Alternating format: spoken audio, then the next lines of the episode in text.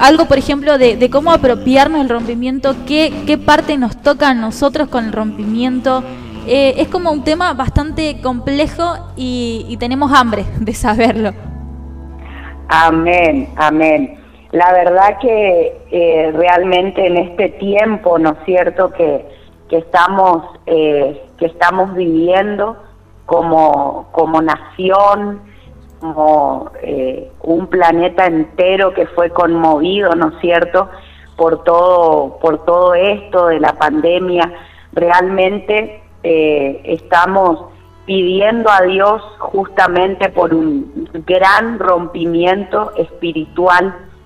Eh, en Isaías capítulo 64, el versículo 1, dice la palabra, decía el profeta Isaías en una expresión de, clamor, en una expresión de, oración, él era parte de ese, de ese remanente, él era el que clamaba eh, por, ese, por ese rompimiento espiritual eh, hacia el pueblo de, de, Israel. Y él decía, oh, si rompiesen los cielos, dice la palabra, y descendieras y a tu presencia se escurriesen los montes. El profeta Isaías, que en ese momento era ese, ese remanente y estaba eh, representando al pueblo, eh, al pueblo de, Israel, y, él tenía ese, ese clamor tan, eh, esa oración tan profunda cuando le decía, Oh Señor, si rompieses los cielos, amados, Él estaba pidiendo, Él estaba clamando por un rompimiento. Él estaba clamando a Dios por un rompimiento para, para todo un pueblo, para el pueblo de Israel, para toda una nación. Y justamente en este, en este tiempo, hoy, en un día tan especial de, de oración de 12 horas que ya quedan eh, minutos para, para concluir, estamos realmente clamando, estamos orando por un rompimiento espiritual. Como eh, estaba compartiendo hace un momento, decía, eh, ¿qué es un rompimiento espiritual? Hoy vamos a ver tres aspectos acerca, acerca de esto. En primer lugar, ¿qué es un rompimiento espiritual? ¿Por qué necesitamos un rompimiento espiritual en nuestra vida? ¿Y cómo podemos conseguir o provocar un rompimiento? Qué importante, ¿no? Qué, eh, qué maravilloso poder eh, descubrir eh, lo que realmente hace, lo que realmente genera un rompimiento cuando lo conocemos y cuando lo provocamos. En primer lugar, ¿Qué es un rompimiento espiritual? Amados, es una intervención divina, es una intervención sobrenatural, solamente de Dios. Y escuchen, solamente de Dios, solamente del Espíritu Santo, que, que nos habilita a nosotros, que nos permite a nosotros romper barreras, atravesarlas eh, atravesar límites que antes no hemos podido atravesar. El rompimiento espiritual nos permite romper, valga la redundancia, maldiciones, a veces eh, en nuestra vida, generacionales. El rompimiento espiritual, cuando oramos por un rompimiento espiritual, como lo estaba haciendo el profeta Isaías en este libro, estamos pidiendo a Dios que que rompa los cielos y que venga esa respuesta eh, en este tiempo que estamos eh, justamente viviendo, ¿no es cierto?, como nación, que estamos atravesando este tiempo de, de, pandemia, pero estamos creyéndole a Dios por un rompimiento espiritual. Entonces, un rompimiento espiritual es una intervención divina tenemos que entender que solamente Dios puede intervenir. Amén. En segundo lugar, necesitamos, amados, un rompimiento espiritual. ¿Por qué necesitamos? Lo necesitamos primeramente en nuestra vida, en nuestra vida personal, en nuestra vida como cristianos, eh, en nuestra vida intelectual. Y quizás alguno de ustedes está diciendo yo en mis sentimientos en este tiempo, en mis emociones, en mi mente, me he llenado de temores, me he llenado de angustia, me he llenado de, de, argumentos, eh, me he llenado de pánico.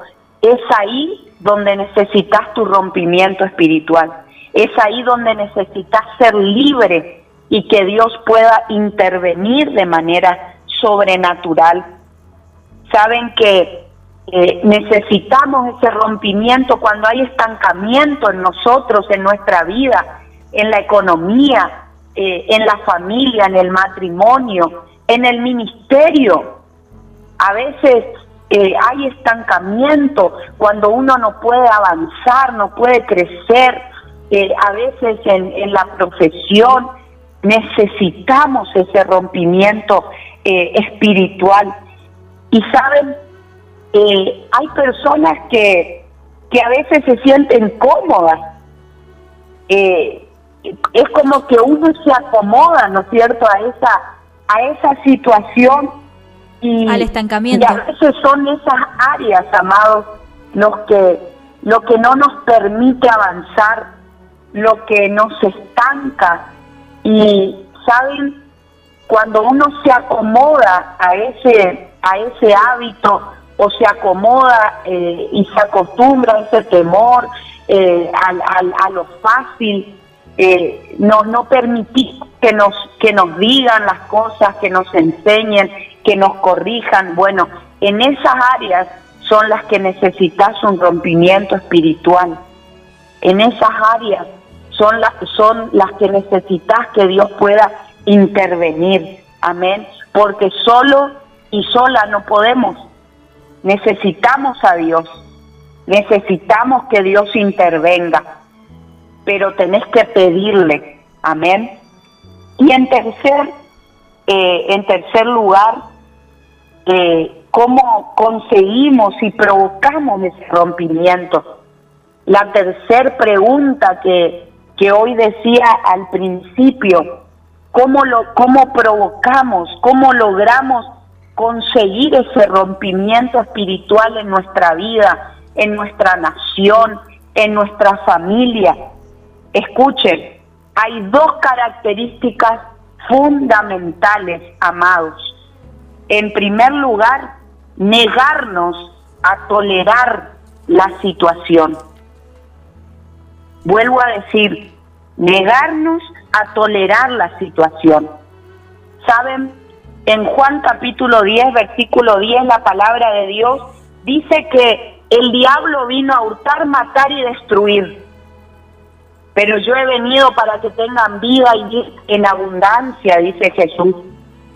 Amados, el diablo vino con un plan específico y es destruir, es matar, es hurtar, es robar, robar la bendición, robar la paz, eh, robar el crecimiento, robar la sanidad para matar, para destruir.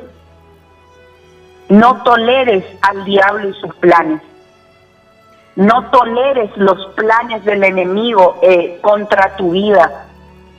Cuando uno tolera, por ejemplo, algún pecado, sea chico, sea grande o sea mediano.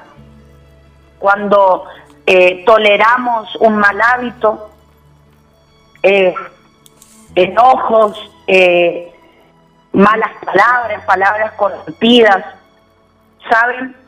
Cuando toleras un pecado o un mal hábito o un temor en tu vida o una enfermedad en tu vida, te acostumbras a eso. Y cuando te acostumbras a eso, eso se te, se te hace normal en tu vida. Y, y uno vive y uno eh, sigue su vida con, con ese eh, acostumbramiento. Y es ahí donde necesitas un rompimiento.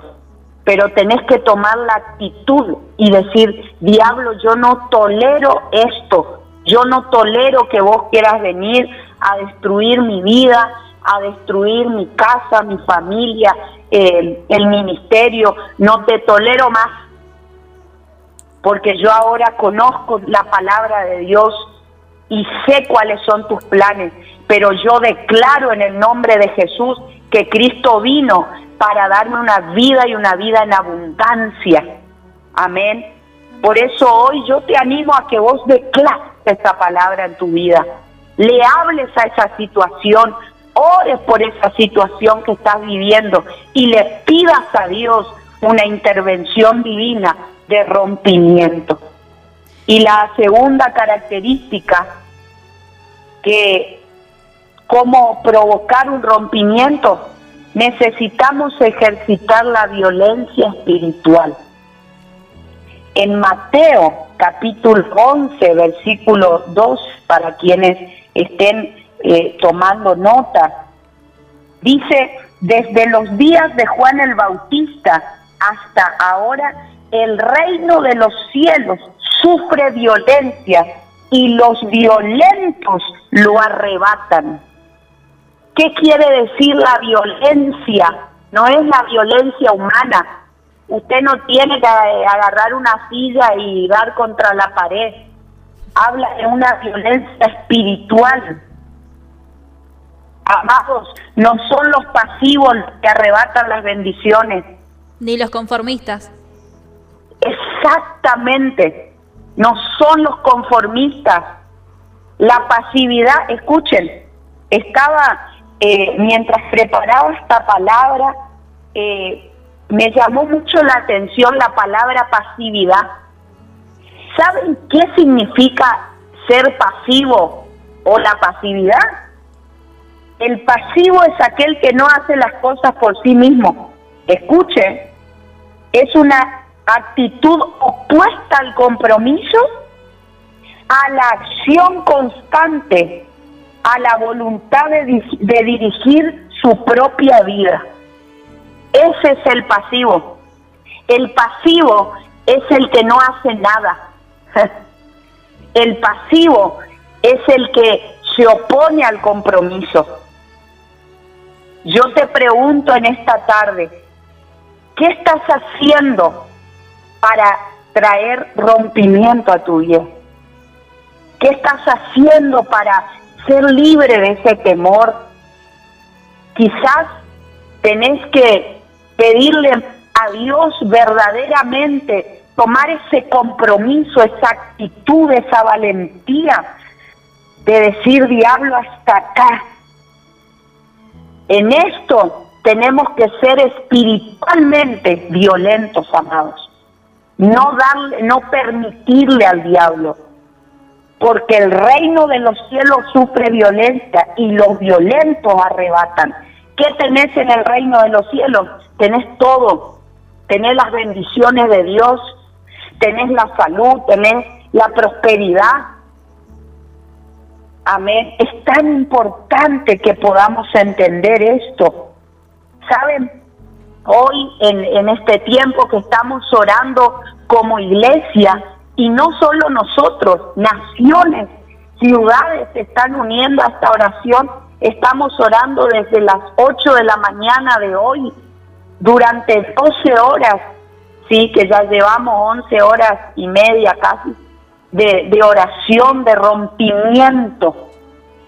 Esta oración de hoy es oración de rompimiento. ¿Para qué? Para entretener para entretener, no. ¿Saben?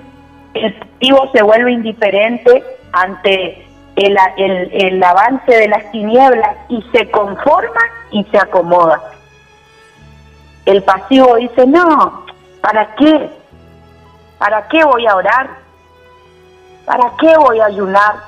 ¿Para qué me voy a conectar a una transmisión si, si todo sigue igual? No, no, no te conformes como decía hoy eh, eh, mi hermana, no te conformes, no te acomodes a lo fácil, a lo simple. porque tenés que ser un, un violento espiritual. El violento espiritual no se conforma con la pobreza, no se conforma con los ataques del diablo, no se conforma, no se queda cruzado de brazos. El, violento espiritual arrebata, arrebata para lograr su rompimiento. Y con esto quiero ir cerrando. ¿Saben? Los violentos que arrebatan tienen dos características. Hoy dije hace un momento, cree la palabra, se para en lo que Dios le prometió. El, la persona que genera su rompimiento espiritual, que genera un rompimiento espiritual para una nación, para un gobierno, se para en la palabra, cree la palabra, declara la palabra. Hoy durante la oración hacíamos declaraciones de fe de la palabra. Tenemos que aprender, amados, a conocer la palabra, a creer la palabra. Párese en lo que Dios le prometió. La palabra de Dios dice, tú y tu casa serás salva. Punto, ahí me paro. Esa es mi promesa, diablo, y no me vas a robar mi familia. La palabra de Dios dice, amado, yo deseo que seas prosperado en todo. Ahí me paro, en esa promesa. Yo declaro la prosperidad sobre mi familia. Y en segundo lugar, camina por fe y en fe. Camina en fe. Tenemos que aprender a caminar y a mirar con los ojos de la fe. Tenemos que aprender a mirar con los ojos de la fe, puestos los ojos en Jesús y creerle a Dios. Amén. Amén.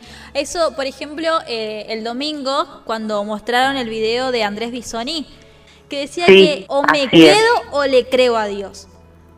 Y, eso también desata muchas cosas porque decir, o me quedo en qué, me quedo en mi situación de pobreza, en mi situación de enfermedad, en mi situación de crisis matrimonial, me quedo acá como, bueno, el tiempo va a curar, el tiempo va a sanar. Es como que le echamos la responsabilidad a otra cosa cuando en realidad la responsabilidad recae en, en nuestra declaración para que Dios haga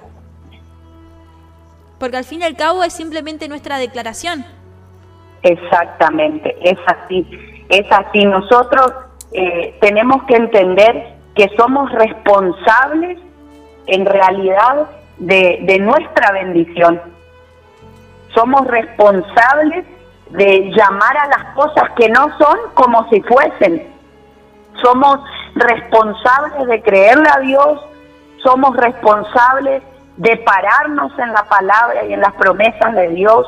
Somos responsables de bendecir, somos responsables de generar, de ocasionar eh, nuestra prosperidad, eh, de ocasionar nuestra restauración, nuestra sanidad. Hay personas, por ejemplo, y quizás hoy eh, algún oyente que, que está en esta tarde escuchando, quizás lo está escuchando por primera vez, quizás estás, eh, quizás te apartaste del camino de Dios, quizás sos líder y sabes que somos responsables de nuestra bendición y de ocasionar ese rompimiento en nuestra vida. Necesitamos, amados, decir hasta acá y tomar esa actitud de violencia espiritual y arrebatar las bendiciones que nos pertenecen a cada uno de nosotros. Yo lo veo también como un desafío, ¿no? De decir, eh, oh Señor, eh, si rompieses los cielos, oh Dios, si, si pudieras hacerlo, o, un, llamado tan grande de decir, Dios, ¿será que lo podés hacer? Y, y, me viene también el otro versículo que es, eh, lo que es imposible para el hombre lo es posible para Dios. Pero, ¿qué es imposible para el hombre? ¿Por qué habla del hombre y Dios? Y y no hace mucho el Señor también me habló de eso y dijo que eh, la parte posible la tenemos que hacer nosotros. Si nosotros no hacemos la parte posible, Dios no puede hacer la parte imposible. Así que también hay una tarea eh, que recae sobre nosotros que la debemos hacer y, y lo que el Señor ahí, o ese versículo bíblico es, oh Señor, si lo pudieses hacer si lo pudieses hacer, si pudieses romper los cielos, si pudieses hacer traer ese rompimiento y la parte que nos toca acá es creo, creo que reclamar. Reclamar el rompimiento de ser Dios en esta área yo no puedo, en esta área yo no tengo, en esta área me cuesta. También está el poder reconocer reconocer qué podemos hacer nosotros y dejar de lado el orgullo de decir yo no necesito a Dios. Mentira. Nosotros necesitamos a Dios siempre, cada minuto, cada segundo. Necesitamos a Dios y necesitamos de Dios en nuestra vida, eh, en cada área, en cada momento. El decir, Dios, yo esta tarea yo no la puedo hacer. ¿Será que vos podés romper los cielos? ¿Será que vos la podés hacer? Así que eh, viene algo poderosísimo y te dejo reflexionando con el versículo bíblico que nos dejó la consejera pastoral de Nación.